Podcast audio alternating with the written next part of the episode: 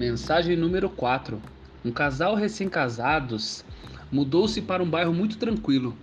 Na primeira manhã que passavam na casa, enquanto tomavam café, a mulher reparou através da janela em uma vizinha que pendurava lençóis no varal e comentou com o marido: Que lençóis sujos! Ela está pendurando no varal?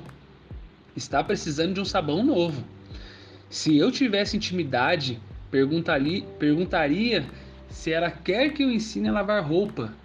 O marido observou calado. Alguns dias depois, novamente durante o café da manhã, a vizinha pendurava lençóis no varal e a mulher comentou com o marido: Nossa vizinha continua pendurando os lençóis sujos.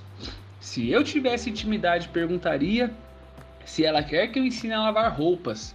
E assim, a cada dois, três dias, a mulher repetia o seu discurso.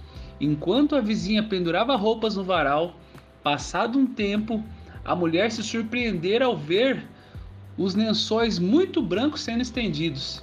Empolga empolgada, foi dizer ao marido: Veja, ela aprendeu a lavar roupas. Será que outra vizinha ensinou? Porque eu não fiz nada. O marido calmamente respondeu: Não, hoje eu levantei mais cedo e lavei os vidros da nossa janela. E assim é. Tudo depende da janela, através da qual observamos os fatos.